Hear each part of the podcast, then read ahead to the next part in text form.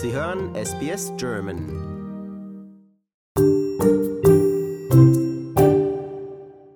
Herzlich willkommen zu Im Gespräch bei SBS Radio in deutscher Sprache am Donnerstagabend. Ich bin Trudi Latour. Heute hören wir noch einmal von Professor Michael Klaassen, der an der Uni Münster im Fachgebiet Theoretische Astroteilchenphysik lehrt. Zur Jahreswende war er für vier Monate zu Gast an der University of New South Wales in Sydney, um an einer einwöchigen Konferenz mit Kollegen aus aller Welt teilzunehmen und Vorträge zu halten. Dort wurden die Fragen der Entstehung unseres Universums und der letzte Stand der Forschung diskutiert und ich hatte das Glück, Professor Klaassen zu treffen, der uns dann in, im Gespräch einen Überblick über Themen wie zum Beispiel dunkle Materie, dunkle Energie und wie wir diese nachweisen können erklärte. Das kann man natürlich alles noch im Podcast auf unserer Webseite nachhören. Heute geht es um die Frage, was das für die Menschheit bedeuten könnte, herauszufinden, woraus unser Universum besteht und wie dessen Bestandteile in Verbindung stehen da Professor Klaassen auch die Leitprinzipien der Theorie wie Schönheit, Symmetrie und Einfachheit der Theorie im Blick zu behalten versucht, bringen wir hier auch noch den Aspekt der Musik mit ein. Denn Michael ist auch Musiker, Geiger in einem Orchester in Münster und sprechen seinen Australien-Aufenthalt an, der sogar mit Plänen zu gemeinsamen Forschungsprojekten führte. Und was würde es denn für uns bedeuten, wenn wir das jetzt rausfinden würden, was das ist? Was könnte es möglicherweise für uns als Menschheit bedeuten? Würde das unser Leben verändern? Könnten wir damit zum Beispiel neue Energieressourcen finden? Ich nehme an, Leute träumen von sowas. Ja, ähm, wir betreiben ja Grundlagenforschung und äh, die praktischen Anwendungen, die brauchen meistens äh, Jahrzehnte, bis sie äh, klar werden. Das war beim elektromagnetischen Wellen so, bis es dann äh, zum Fernseher kam oder äh, bei der allgemeinen Relativitätstheorie, die dann jetzt zum GPS geführt hat und so. Äh, ja, äh, im Moment kann sich das keiner richtig vorstellen, aber ausgeschlossen ist das nicht. Und ähm, ja, es hat natürlich vor allem Auswirkungen auf unser Weltbild sozusagen, ob, ob unser Bild von einem Urknall überhaupt stimmt. Oh, das stellt man dann vielleicht in Frage. Ja, also Ah. Es gab ja immer wieder Revolutionen, äh, kopernikanische Revolution und dann äh, ja, Einstein und so weiter. Äh, es kann durchaus sein, dass, äh, dass wir unsere, unser Weltbild nochmal anpassen müssen. Meistens ist es so, dass unsere bisherigen Vorstellungen näherungsweise gestimmt haben, aber eben nicht genau. Und das, das kann und wird vermutlich in Zukunft auch nochmal passieren. Und wie ist das mit Parallel Universes oder so? Könnte man dann sowas finden?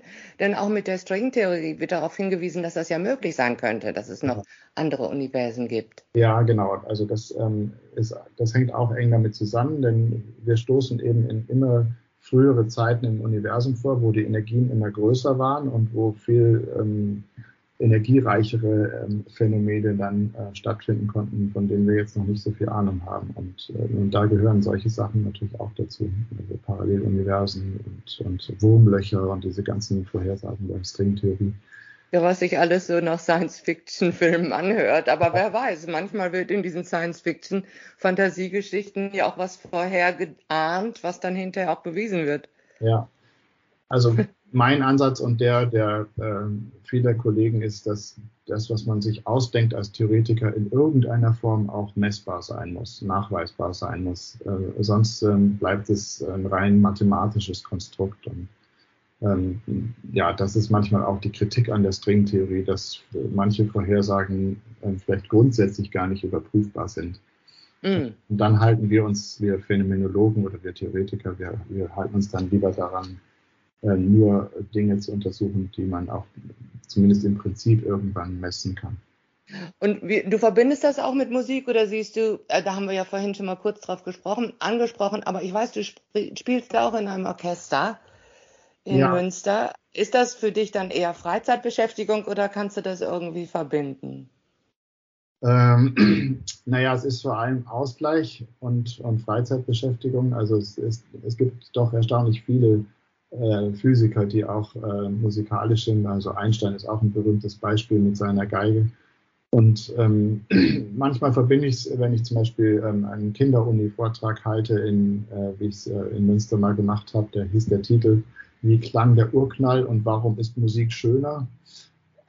und äh, ja, da kann man dann eben auf solche Parallelen wie Schwingungen von Geigenseiten ähm, und Schwingungen von Licht und so ähm, ganz anschaulich hinweisen. Ja, weil man es ja auch dann, dann genau gut zeigen kann, dass eine längere Seite tiefer klingt oder eine dickere Seite tiefer klingt als eine kürzere. Mhm. Ja, genau. Ja, jetzt hier nach Australien habe ich meine Geige mal nicht mitgebracht. Ich habe gedacht, drei, Jahr, drei Monate oder vier Monate kann, kann meine Geige auch mal auf mich verzichten. Ja, da musst du zu Hause aber schnell üben vor der nächsten Probe. ja, wir, wir, waren natürlich auch hier in der Oper und haben da einen interessanten Komponisten kennengelernt und ja, es gibt ja hier auch tolle Kultur, die man auch mal so passiv erleben kann. Ja, dann hast du also mehrere Monate hier in Australien, ich nehme an, hauptsächlich genossen. Kommst du denn nochmal wieder? Ja, ich hatte das Glück, von meiner Gastgeberin Yvonne Wong an der UNSW eingeladen zu werden. Wir mussten es zwei Jahre verschieben wegen äh, der Pandemie. Und äh, wir planen aber jetzt oder haben auch schon begonnen, gemeinsame Forschungsprojekte, die wir natürlich fortsetzen wollen. Einer meiner Doktoranden war auch für einen Monat hier. Und äh, ich würde sehr gerne wiederkommen. Mal sehen, vielleicht in drei, vier Jahren. Ach, schön. Ja, vor allen Dingen, wenn ihr dann gemeinsame Forschungsprojekte unternehmt, dann gibt es ja auch einen guten Grund dafür. Genau. Und umgekehrt kann Yvonne und ihr Mann Jan können dann auch mal nach Münster kommen. Und was ist denn euer Forschungsprojekt oder ist das zu kompliziert für mich zu verstehen? Naja, also genau genommen haben wir zwei Projekte schon entwickelt. Eins hat mit den Neutrinos zu tun und der Information, die wir aus diesem Hintergrundflimmern entnehmen können, das noch genauer zu verstehen. Und die zweite Information hat auch mit dem Hintergrundflimmern zu tun, aber eben mit dunkler Materie. Also im Grunde geht es darum, den Unterschied zwischen diesen beiden äh, Teilchensorten noch genauer herauszuarbeiten und dabei eben auch ähm, die Parallelen im Blick zu behalten, weil es doch frappierend ist, äh, wie viele Eigenschaften ähnlich sind. Das muss manchmal ja auch ein bisschen frustrierend sein, wenn man immer sucht und sucht und sucht und es so wenig Chancen eigentlich gibt, wirklich was Eindeutiges zu finden. Frustriert dich das nicht? Ja, man muss schon eine hohe Frustrationstoleranz haben. Man kann nicht auf ein unmittelbares Erfolgserlebnis aus sein. Das versuche ich auch meinem Sohn zu vermitteln, dass man manchmal einen langen Atem braucht. Also das Higgs-Teilchen ist ein berühmtes Beispiel dafür. Das hat Peter Higgs 1964 vorhergesagt. Und es hat bis 2012 gedauert, also fast 50 Jahre, bis es entdeckt wurde. Wow. Und er hatte immerhin das Glück, es noch zu erleben und den Nobelpreis dafür zu bekommen. Manchmal dauert es nicht ganz so lange, aber ähm, die, die, dunkle Materie ist eine harte Nuss. Da suchen jetzt weltweit äh, sehr, sehr viele Leute danach auf theoretischer und experimenteller Ebene. Und deswegen war es auch schön, jetzt hier in Sydney an dieser Konferenz vor Weihnachten teilzunehmen, wo 150 Wissenschaftler aus der ganzen Welt an unsere Uni hier gekommen sind, um eben diese Fragen zu diskutieren. Ist da was ganz Neues bei rausgekommen für dich? Ja, ähm, was ganz Neues. Äh, also es war gut, ähm, einen aktuellen Überblick über den Stand des Gebiets wieder zu bekommen, weil man im äh, Alltag äh, als Professor mit Lehrverpflichtungen, mit Verwaltungsaufgaben nicht immer die Zeit hat, um ähm, alle Entwicklungen im Detail zu verfolgen. Und dafür ist eine einwöchige Konferenz mit den Weltexperten genau richtig, auf den neuen Stand gebracht zu werden. Und es gibt viele äh, Ideen, die jetzt ein bisschen von unseren bisherigen Vorstellungen wegführen, weil wir bisher mit den Vorurteilen, die wir bisher hatten, noch nicht zum Ziel gekommen sind. Man muss aber aufpassen, dass man sozusagen das Kind nicht mit dem Bart ausschüttet und jetzt noch abstrusere Ideen entwickelt. Es gibt eben nach wie vor Leitprinzipien wie Schönheit, Symmetrie, Einfachheit der Theorie, die zumindest ich und viele andere auch im Blick behalten und die letztlich in der Geschichte der Naturwissenschaft äh, zum Ziel geführt haben. Was für ein toller Beruf, Michael, wirklich. du kannst dich mit den wichtigsten, größten Fragen beschäftigen und uns das hier auch noch so anschaulich erklären. Vielen Dank für deine Erklärung. Bitte, gerne. Außerdem sprechen wir noch parallele Universen an. Das hat auch alles natürlich einen wissenschaftlichen Aspekt. Und hier setzt vielleicht auch die Religion an. Denn die Frage ist, was war vor dem Urknall? Und dort setzen viele Menschen Gott ein. Ja, ich kann also, mir das immer nicht vorstellen, wie die Leute Religion verbinden können, hm. wenn die Naturwissenschaftler sind. Ja, ja, aber es gibt eben Fragen, also wir können der Wahrheit uns immer nur annähern. Und wir werden äh, nie irgendetwas positiv beweisen können, sondern ähm, nur, nur Sachen falsifizieren. Und ähm, ja. also den, den, religiösen Aspekt habe ich jetzt rausgelassen, weil der sehr schnell in, in diese ähm, ja, ähm, Crackpot. Äh, ja, ja, finde ich auch. Ist, ähm, aber ähm, also wenn man weiß, worüber man spricht, dann sind diese letzten Fragen auch eine, ein, ein Antrieb immer, auch für mich. Also die, die Verbindung nicht nur zur Philosophie, sondern auch zur Religion. Ähm, die schwingt auch immer mit. Ah ja, das ist ja interessant. Mhm. Das hörte sich halt nur alles ein bisschen zu hippie-esoterisch an, was er mir erklärte. Ja, man, man, muss eben auf dem Boden der Tatsachen bleiben und es gibt eben, es gibt eben Dinge, die sind ausgeschlossen und ähm, es gibt Dinge, die sind eben nach unserem heutigen Verständnis prinzipiell nicht beobachtbar und dann, dann halte ich es eben auch, äh, äh, ich glaube, Wittgenstein hat es gesagt, worüber man nicht reden kann, darüber soll man schweigen. Also. ja, ja, wer weiß, vielleicht kann mich die Wissenschaft ja eines Tages überzeugen, dass es Seelen gibt.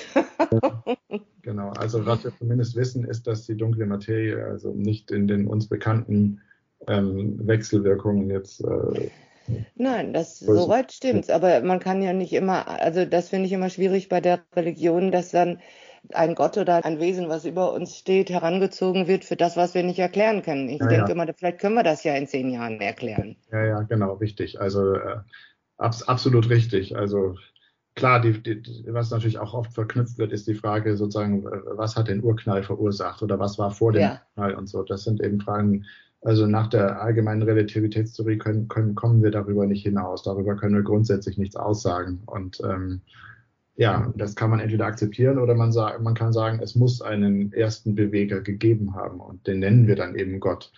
Ähm, ob der dann ein persönlicher Gott ist oder ob der heute in unser Leben hineinwirkt oder, oder so, das sind dann völlig andere Fragen. Ne? Also das ist erstmal nur ein, ein, anderer Name für den Urknall quasi oder für, für die erste Ursache von allem. Okay, so kann ich das akzeptieren. Mhm. aber deswegen wissen wir noch lange nicht, äh, ob damit noch weitere, äh, vielleicht sogar äh, ja, aktuelle, persönliche, sonstigen Eigenschaften mit verknüpft sind. Also das ist, äh, das wäre viel zu weit spekuliert. Mhm. Ja, ja, toll. Ja. Ja, vielen Dank, Michael. Das war ja, wirklich ein Glücksfall, dass ich dich getroffen habe, dass du uns hier so was Schönes erklären konntest. Und dann warten wir mal ab auf das Parallel Universe. ja, hat Spaß gemacht, Rudi. Äh, Dankeschön. Ja. Ja, das war nun wirklich das Ende meines Interviews mit Professor Michael Klaassen von der Uni Münster wo er theoretische Astroteilchenphysik lehrt und forscht und jetzt auch vorhat, zusammen mit australischen Kollegen eine neue Forschungsreihe anzufangen. Zur Jahreswende war er nämlich für vier Monate an der Uni of New South Wales, wo eine Konferenz mit Kollegen aus aller Welt stattfand und hat dort einige Vorträge gehalten. Ich bin sehr froh, dass er uns über die Fragen der Entstehung unseres Universums so viel erklären konnte und das so anschaulich. Ich bin Trudi Latour bei SBS Radio in deutscher Sprache.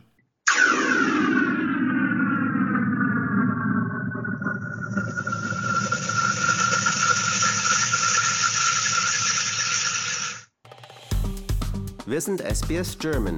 Weitere Inhalte finden Sie auf sbs.com.au/german.